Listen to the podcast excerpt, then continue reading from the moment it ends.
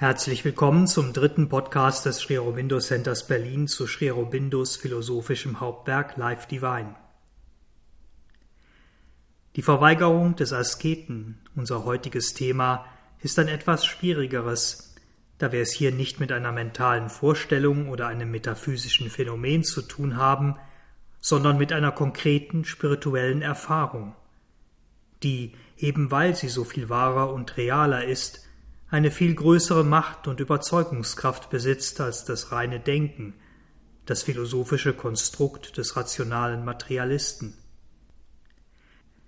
Wir werden den Ausführungen von Sri Aurobindo daher nur bis zu einem gewissen Grad mit unserer klaren logischen Vernunft folgen können und müssen das, was als spirituelle Erfahrung beschrieben wird, soweit es außerhalb unserer Wahrnehmung liegt, als Wahrheit annehmen und anerkennen, als eine spirituelle Wahrheit, die nichtsdestoweniger objektiv ist.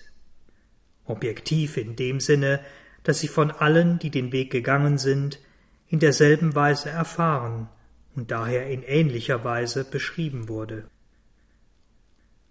In unseren ersten beiden Podcasts haben wir gesehen, dass sich die Evolution, die Entfaltung des göttlichen Bewusstseins in der materiellen Schöpfung über Gegensätze ausarbeitet, und immer höhere und wahrere Harmonien hervorbringt, bis schließlich am Ende dieses Prozesses die vollkommene Harmonie jenseits aller Gegensätze erreicht ist. Wir haben gesehen, wie Sri Aurobindo zunächst den größten aller Gegensätze aufgreift, den Gegensatz zwischen Geist und Materie, und wir haben zunächst das eine Extrem, die Haltung und Wahrnehmung des reinen Materialisten betrachtet. Wir haben gesehen, welche Rolle und Bedeutung der Materialismus in der Evolution des Bewusstseins hatte und über welchen Weg man über und durch den Materialismus in die Erfahrung einer Einheit von Geist und Materie gelangen kann. Ähnliches wollen wir heute von der anderen Seite, aus dem anderen Extrem heraus tun, denn, wie Sri Aurobindo das dritte Kapitel von Life Divine eröffnet, es gibt auf der anderen Seite des kosmischen Bewusstseins etwas, das transzendent ist. Etwas, das das Universum und die Bewegungen des Universums stützt und gleichermaßen umarmt. Oder vielleicht auch nur toleriert oder aus seiner eigenen Unbegrenztheit, seinem Schweigen zurückweist. Anders gesagt, es gibt ein absolutes Jenseits aller Schöpfung, auch jenseits aller feinstofflichen Ebenen und Wesen, ein gleichermaßen negatives wie positives Absolutes, ein Absolutes, das wir in verschiedenen Traditionen Geist, Spirit, Selbst, Brahman nennen. Und ebenso wie der Materialist aus seiner Wahrnehmung mit einem gewissen Recht darauf bestehen kann, dass nur Materie, nur das materielle Universum existiert und alles andere aus Materie geboren wird, also sekundäre Phänomene sind, so kann der spirituelle Suchende, der der Welt entsagt hat, ebenfalls aus einer konkreten Erfahrung und Schau mit ebensolchem Recht sagen, dass nur der reine Geist wahr und real ist und alles andere daraus hervorgeht. Eine Art Traum, eine sekundäre Erscheinung ohne tatsächliche Wirklichkeit. Wir haben beim letzten Mal gesehen, dass es philosophisch und auch was unsere praktische Erfahrung anbelangt, einigermaßen leicht ist, das Extrem und die Annahmen des reinen Materialisten zu widerlegen. Denn es gibt offenbar nicht nur Wirklichkeiten und Phänomene, die sich jenseits rein materieller Bereiche befinden, sondern auch Wahrnehmungsorgane in uns, die, wenn man so will, supraphysisch sind. Erkenntnisinstrumente, die nicht auf rein physischen Sinnen beruhen. Natürlich müssen, so Sri Aurobindo, auch diese, sagen wir, übersinnlichen Wahrnehmungen und Erkenntnisse sorgfältig betrachtet und mit Hilfe der Vernunft eingeordnet werden. Sie müssen richtig übersetzt und in die richtige Beziehung zueinander gesetzt werden, und ihre Gesetze und Prozesse müssen ebenso genau, wenn nicht genauer erforscht werden wie die der materiellen Materie. Im Ergebnis aber sind diese feinstofflichen Phänomene ebenso wahr wie physische Wahrnehmungen. Die Welten jenseits des Vorhangs existieren. Und sie üben einen konkreten Einfluss aus auf uns selbst und die materielle Welt, die uns umgibt. Diese Welten allerdings, ob materiell oder feinstofflich, sind nur der Rahmen für unsere Erfahrung, die Bühne, und die Sinne sind nur Instrumente für diese Erfahrung. Die große Wirklichkeit, das, was hinter all diesen Formen und Bewegungen steht, ist Bewusstsein. Bewusstsein in allen möglichen Frequenzen und Verdichtungsgraden, von denen wir als gewöhnlicher Mensch nur ein gewisses Spektrum wahrnehmen. Auch dies hatten wir in unserem letzten Podcast schon näher beleuchtet. Aber dieses Bewusstsein ist nicht nur die Substanz, aus dem all diese Welten, Formen und Wellen bestehen, es ist gleichzeitig und darüber hinaus noch etwas anderes. Es ist, wenn man so will, der Beobachter all dessen, der Zeuge, der universale Zeuge, für den die Welt eine Art Feld ist, eine Art Spiel, und die Sinne die Instrumente, die dieses Feld, dieses Spiel aktiv erfahren, letztlich aber ebenfalls Teil des Spiels sind. Dieser erweiterte Aspekt von Bewusstsein ist auch für unsere ganz normale menschliche Erfahrung recht einfach zu verstehen. Denn wir erleben diese Zweiteilung in reduzierter mentaler Form auch in uns selbst eine objektive Welt, die wir mit den äußeren oder auch unseren emotionalen Sinnen wahrnehmen, und parallel ein davon getrenntes mentales Bewusstsein, ein mentaler Beobachter, ein reiner Zeuge, der die Dinge unpersönlich, wie eine Art zeitloser Chronist betrachtet, ohne darin in irgendeiner Weise verstrickt oder damit verbunden zu sein. Wir haben also ein Bewusstsein, das zwei, wenn man so will, Formen annimmt.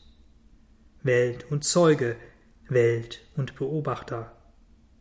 Und wenn wir diese Zweiteilung als gegeben annehmen, dann können wir, je nach Neigung oder Standpunkt, zwei verschiedene, ja Wahrheiten postulieren, zwei grundlegende metaphysische Philosophien formulieren, nämlich a das Universum existiert nur, weil wir es beobachten.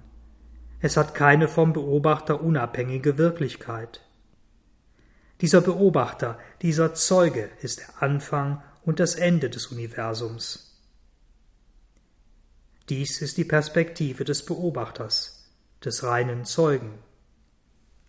Oder b. Das Universum existiert auch ohne Beobachter.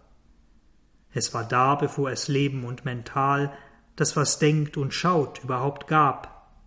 Und es wird da sein, nachdem der denkende, beobachtende Mensch wieder verschwunden sein wird. Anders gesagt, Materie, das materielle Universum ist der Anfang und das Ende. Dies ist die Perspektive der Schöpfung, der Welt. Welche der beiden Anschauungen wir für uns als Wahrheit des Universums wählen, ist von immenser Bedeutung. Denn diese Wahl bestimmt, wie Sri Aurobindo es formuliert, die vollständige Perspektive des Menschen auf das Leben und die Existenz überhaupt. Sie bestimmt das Ziel, das der Mensch im Leben verfolgt, den Sinn des Lebens, den Sinn der Existenz. Bleiben wir zunächst bei der zweiten Anschauung. Das Universum existiert auch ohne Beobachter. Es war da, bevor es Leben und Mental, das was denkt und schaut, überhaupt gab, und es wird da sein, nachdem der denkende, beobachtende Mensch wieder verschwunden sein wird. Materie, das materielle Universum, ist der Anfang und das Ende. Wenn wir diesen Standpunkt konsequent zu Ende denken, und das müsste ein Materialist, der sich wirklich als solcher bezeichnen will, auch tun, dann bedeutet das, dass das Leben des Individuums und selbst der menschlichen Spezies als Ganze im Prinzip keinen Sinn hat. Der Mensch entfaltet sich aus Materie und fällt wieder in die Materie zurück. Die materielle Energie, die uns antreibt, gibt uns die vorübergehende Illusion des Lebens, der Lebensfreuden oder auch die durchaus edlere Illusion eines ethischen Ziels oder einer mentalen geistigen Vervollkommnung. Am Ende aber steht so oder so der Zerfall zu Staub, der Wiedereintritt in die Materie, aus der das gesamte Universum besteht. Und das gilt sowohl für das Individuum wie auch für das Kollektiv, für die gesamte Menschheit.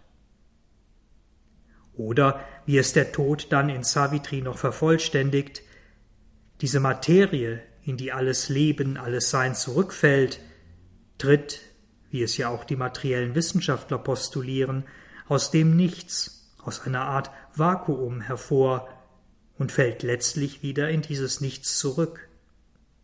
Und was wäre dieses Nichts anders als ewiger Tod, Nichtsein?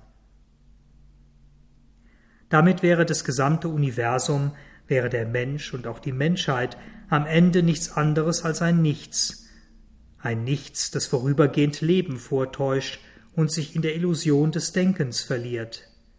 Und dabei vergisst, dass er eigentlich gar nicht existent ist und es damit auch keinen Daseinssinn gibt.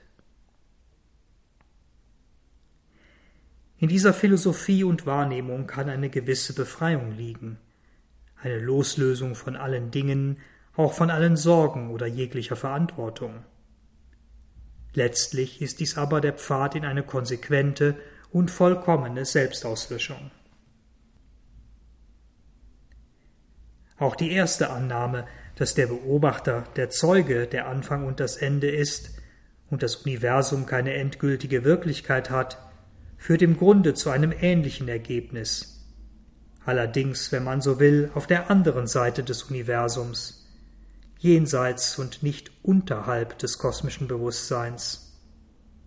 Denn auch hier gelangen wir zwangsläufig zu einer Wahrnehmung, in der das individuelle Ego in Wahrheit nicht existiert, in der das, was wir als gewöhnliche menschliche Existenz bezeichnen, irreal und sinnlos ist. Nur der Rückzug in diesen ewigen Zeugen, das Nichtsein, das bezugslose Absolute ist die letzte und eigentliche Wahrheit, die Befreiung von den bedeutungslosen Verstrickungen des Lebens in all seinen unzähligen Erscheinungen. Dies sind die beiden grundlegenden metaphysischen Wahrheiten, die unser rationales Denken entwickeln kann. Denn seine erste Erkenntnis und Wahrheit ist, dass nur die beiden Pole, Geist und Materie, eine fundamentale Wirklichkeit besitzen und alle Zwischenbereiche wie Leben und Mental aus diesen Polen entstanden sind und deshalb nur einen zweitrangigen, vorübergehenden Charakter haben. Daher baut unser Denken seine Philosophie entweder auf der einen oder anderen Wirklichkeit, auf Geist oder Materie auf und welche Philosophie wir auch konsequent zu Ende denken, wir landen, so oder so, im Nichts. Denn jeder der beiden Pole führt offenbar zwangsläufig zur Verneinung und letztlich Auslöschung des anderen und der gesamten Schöpfung obendrein, zur Auslöschung von allem, was zwischen diesen Polen, diesen fundamentalen Wahrheiten liegt, von allem, was aus dem einen oder anderen Ursprung entsteht. Ist dies tatsächlich das Ende? Alpha und Omega? Gibt es einen Weg, der aus diesem scheinbar weitesten aller rationalen philosophischen Konzepte herausführt? Sri Aurobindos Antwort ist ja. Und der erste Schritt wäre auch hier, zunächst aus der Begrenztheit unserer Logik, also unseres rein rationalen Denkens und unserer physischen Sinne herauszutreten – und das bedeutet an dieser Stelle etwas sehr Besonderes, fast Unheimliches, Furchterregendes. Es bedeutet, aus unserer individuellen, ich-behafteten Perspektive auszutreten. Denn, wie Sri Aurobindo sagt, der Betrachter, der Zeuge, der Beobachter kann nicht das individuelle Mental, unser Denken sein, obwohl wir es bislang vielleicht dafür gehalten haben. Denn auch dieses individuelle Mental, unser scheinbar losgelöstes abstraktes Denken, ist Teil der Welt, der Schöpfung und nicht etwa frei davon. Ein wirklicher, wahrer Beobachter müsste etwas sein, das das Universum oder die Welt nicht aus der Welt heraus betrachtet, etwas, das nicht von einem bestimmten Standpunkt ausschaut, von einem bestimmten Ort aus oder das zu einer bestimmten Zeit schaut und von dort in die Vergangenheit, Gegenwart oder Zukunft blickt. Vielmehr müsste er, wie Sri Aurobindo es formuliert, das gesamte Universum umarmen. Er müsste eine Art Intelligenz sein, die aller Schöpfung gleichermaßen innewohnt. Anders gesagt, nicht unser kleines denkendes Mental, sondern das, was still und ewig in allem ruht und ist. Das ist der wirkliche, der ewige Zeuge. Ein Zeuge, für den auch das Denken und die Sinne entbehrliche Instrumente sind. Und noch mehr, denn dieser Zeuge ist nicht nur der passive Beobachter des Universums, des Kosmos, sondern er ist, wie Sri Aurobindo sagt, auch der Lord, der Herr über dieses Universum, diese kosmische Existenz. Er ist Gott, das Göttliche. Wir müssen also den Schritt, diesen wirklich grundlegenden Bewusstseinsschritt von der individuellen Wahrnehmung in eine Art kosmisches Bewusstsein wagen. Wie kann das geschehen und was können wir unter diesem kosmischen Bewusstsein verstehen? Im Kern bedeutet dieser Schritt, so Sri Aurobindo, eine Ausdehnung der Grenzen, die uns durch unseren Ich-Sinn auferlegt sind. Grenzen etwa, die unsere äußeren und auch inneren subjektiven Sinne ziehen, die Wahrnehmung von Getrenntheit oder auch einfach nur unsere individuelle Verortung in Raum und Zeit, die uns in einen individuellen Standpunkt zum Universum und zu den Dingen zwingt. Und diese Grenzen sollen überwunden werden in eine Art Teilhaben, im besten Falle sogar in eine Identifikation mit dem, ja, Selbstwissen, das in allem Leben und in aller unbelebten Materie gleichermaßen ruht. Und dieser Schritt von einem individuellen in ein kosmisches Bewusstsein umfasst alle Bewusstseinsebenen. Wir erfahren und empfinden Materie als eine Existenz und die verschiedenen Körper als Formationen dieser einen Materie. Gleiches gilt für die Bewegungen des Lebens und des Mentals, für Gedanken, Emotionen und auch die Lebens- und Körperkraft. Die Emotion von Freude etwa würde dann als einheitliche universale Bewusstseinsvibration erfahren, die sich in einzelnen Zentren, etwa in Menschen, aber im Grunde in allem ausdrückt, wenn wir in bestimmten Situationen dafür empfänglich sind und uns dafür öffnen. Es ist dann nicht mehr ich, der die Freude kreiert oder die Empfindung hervorbringt, und es ist nicht mehr ich, der Gedanken erzeugt, der denkt. Aber, so setzt Sri Aurobindo fort, wir werden uns nicht nur des kosmischen Bewusstseins auf allen Ebenen bewusst, sondern wir werden in ihm bewusst. Das heißt, wir nehmen es nicht nur als Individuum, in Form eines veränderten, quasi auf den Kopf gestellten Sinneneindrucks, einer Sinnesempfindung wahr, sondern wir werden eins mit ihm, leben darin, mehr und mehr in tatsächlicher Einheit mit anderen mentalen, anderen Leben, anderen Körpern. Und wenn dies geschieht, wenn wir mit diesem kosmischen Bewusstsein in Kontakt treten oder gar in ihm leben, dann ist dieses Bewusstsein für uns viel realer, viel wirklicher als die physische Realität, als das, was wir über unsere äußeren Sinne empfangen und wahrnehmen. Damit aber stehen wir an dem entscheidenden Punkt. Die ursprüngliche Realität, der ursprüngliche Gegensatz, von dem wir ausgegangen sind, Zeuge und Welt, Beobachter und Welt, verschwindet.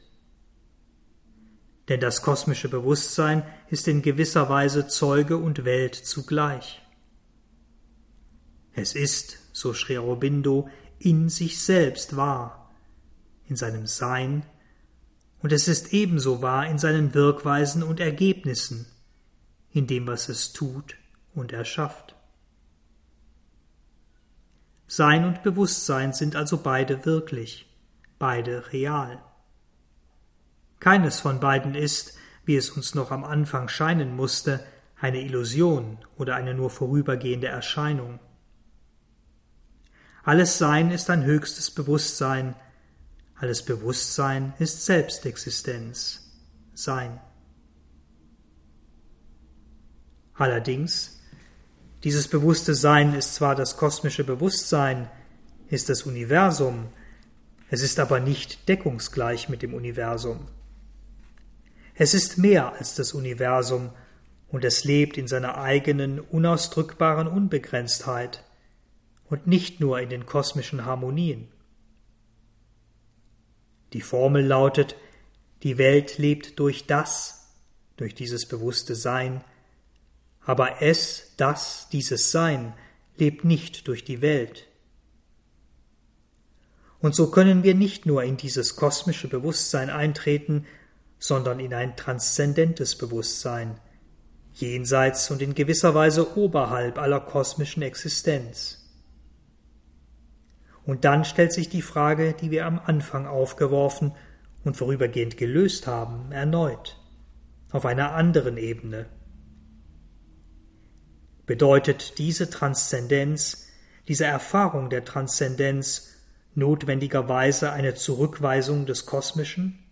des Universums, der Welt, der Schöpfung? Tatsächlich scheint dies so zu sein, denn an der Schwelle zur Transzendenz begegnen wir dem reinen und vollkommenen Geist, Spirit, wie er in den Upanishaden beschrieben ist. Lichtvoll, rein, die Welt erhaltend und doch inaktiv, ohne Bewegung oder Kraft von Energie, ohne den Makel von Dualität, ohne Narbe von Teilung, einzig, gleich, frei von aller Erscheinung, von Beziehung und Vielfalt. Es ist das reine Selbst des Advaita, der inaktive, stille Brahman, das transzendente Schweigen. Und wenn wir, was durch verschiedene spirituelle Disziplinen möglich ist, mit unserem Mental direkt in dieses Bewusstsein, in diesen reinen Geist eintreten, also ohne die vermittelnden Übergänge der höheren kosmischen Ebenen und Erfahrungen jenseits unseres gewöhnlichen Mentals, dann empfangen wir, empfängt unser Mental, eine Wahrnehmung der Unwirklichkeit der Welt und der einzigen Wirklichkeit dieses Schweigens. Und dies ist eine der machtvollsten und überzeugendsten Erfahrungen, die das menschliche Mental haben kann. Und genau hier liegt die Gefahr. Die Gefahr einer Verneinung, die viel vollständiger, nachdrücklicher, endgültiger ist und die damit mit Blick auf eine wirkliche integrale Vervollkommnung viel gefährlicher ist als die Verneinung des Materialisten, viel gefährlicher in seinen Auswirkungen auf den individuellen Suchenden, aber auch auf die Entwicklung kollektiver Gebilde und Gesellschaften.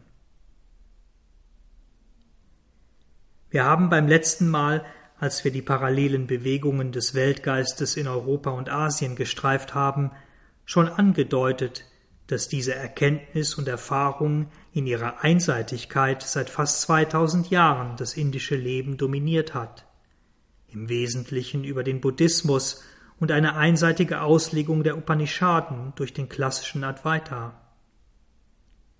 Natürlich gab es auch andere Wege und Tendenzen, wie Sri Aurobindo es formuliert, andere philosophische Aussagen und anderes religiöses Sehnen. Letztlich aber lebte das kollektive indische Leben im Schatten dieser großen Verneinung, die sich vielleicht am klarsten in der buddhistischen Theorie einer Kette von Karma ausdrückte und damit in einem fast zwangsläufigen, unüberbrückbaren Antagonismus zwischen Bondage, Verkettung und Liberation, Befreiung.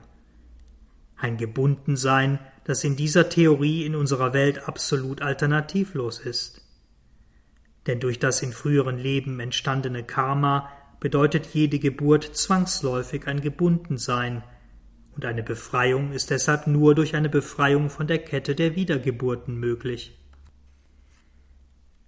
So richtet sich fast die gesamte indische Aspiration, das indische spirituelle Sehnen und damit auch das vieler westlicher spiritueller Suchenden auf ein Leben jenseits der materiellen Welt, auf Befreiung, auf Nichtwiederkehr aus. Diese Befreiung, diese Nichtwiederkehr kann drei Formen annehmen. Sie kann auf ein Dasein in den Welten der Unsterblichkeit ausgerichtet sein, in den verschiedenen Himmeln der Ebene, die Sri Aurobindo als übermental, als Overmind bezeichnet. Sie kann in der Auflösung des Ego bestehen, der Auflösung von Begehren und egoistischem Handeln, egoistischer Mentalität, in dem, was die Buddhisten Nirvana nennen. Oder sie kann die vollständige Auflösung absolut allen Seins in einer undefinierbaren Existenz sein. Das Ergebnis dieser Ausrichtung war Renunciation, Verzicht, Entsagung wurde zum einzigen Pfad des Wissens, die Akzeptanz des materiellen Lebens zu einem Zeichen von Unwissenheit und der Austritt aus dem Kreislauf des Lebens wurde zum Ziel der menschlichen Geburt. Eine sehr bemerkenswerte Absurdität. Und dennoch, auch dieses Extrem und die vollständige Betonung dieses Extrems war für die Evolution des Bewusstseins in und durch die Materie, für den wirklichen Sinn und Zweck der universalen Schöpfung von grundlegender, unverzichtbarer Bedeutung, und sie ist es in gewisser Weise immer noch. Denn der asketische Geist, der sich aus dieser Erfahrung heraus entfaltet hat, ist ein unverzichtbares Element zur Vervollkommnung des Menschen. Und dieses absolute Bestehen auf der alleinigen Wahrheit des Geistes, auf das Höchste, was der Mensch als Mensch erfahren und wahrnehmen kann, ist immer noch notwendig, solange die Menschheit, wie Sri Aurobindo sagt, weiterhin in der Tierhaftigkeit lebt und seinen Intellekt und seine Lebensgewohnheiten nicht von diesem sehr insistierenden Animalismus befreit hat.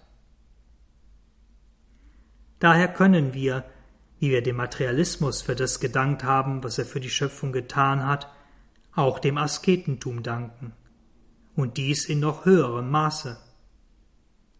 Denn vieles, was der Materialist, die materielle Wissenschaft hervorgebracht hat, mag in seiner Form zeitgebunden sein, in künftigen Zeitaltern nicht mehr gültig, wirksam oder erforderlich sein.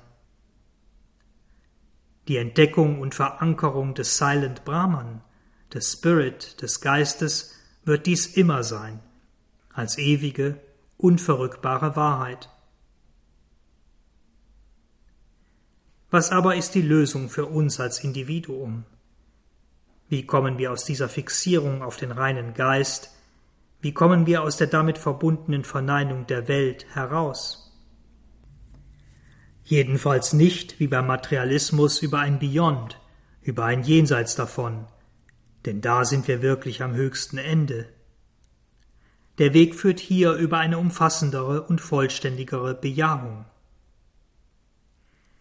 Denn die berühmte Formel der Upanishaden One without a second, einer ohne ein zweites, wurde vom spirituellen Asketen tatsächlich nur in einem bestimmten, einseitig ausgerichteten Licht gesehen und nicht in der anderen, ebenso zwingenden Formel und Erfahrung der Upanishad All this is the Brahman. All dies ist Brahman, das Höchste. Anders gesagt, die Aspiration nach oben hin zum Göttlichen muss wie dies bei den frühen indischen Sehern noch der Fall war, von einer herabsteigenden Bewegung des Göttlichen begleitet werden, von einem Göttlichen, das, wie Sri Aurobindo sagt, seine Manifestation ewig umarmt. Ascent and Descent also, statt nur Ascent, Aufstieg und Herabkunft. Und hier offenbart sich nun die tiefe und umfassende Bedeutung des Eingangszitats zu diesem Kapitel aus der Mandukya Upanishad. All dies ist das Brahman. Dieses Selbst ist das Brahman und das Selbst ist vielfältig. Jenseits von Beziehung, gestaltlos, undenkbar. In ihm ist alles still. Beide der inaktive und der aktive Brahman, transzendenter Geist und Welt sind wahr. Beide vereinen sich im höchsten Göttlichen, im Supreme. Vielen Dank fürs Zuhören. Habt weiter einen schönen Tag oder Abend. Wir hören uns wieder beim nächsten Kapitel Reality Omnipresent, allgegenwärtige Wirklichkeit. Uns, das Sri Center Berlin, findet ihr unter www.shcb.de, wo auch weitere Texte, Vorträge und andere Beiträge zu Sri und Sri Yoga eingestellt sind.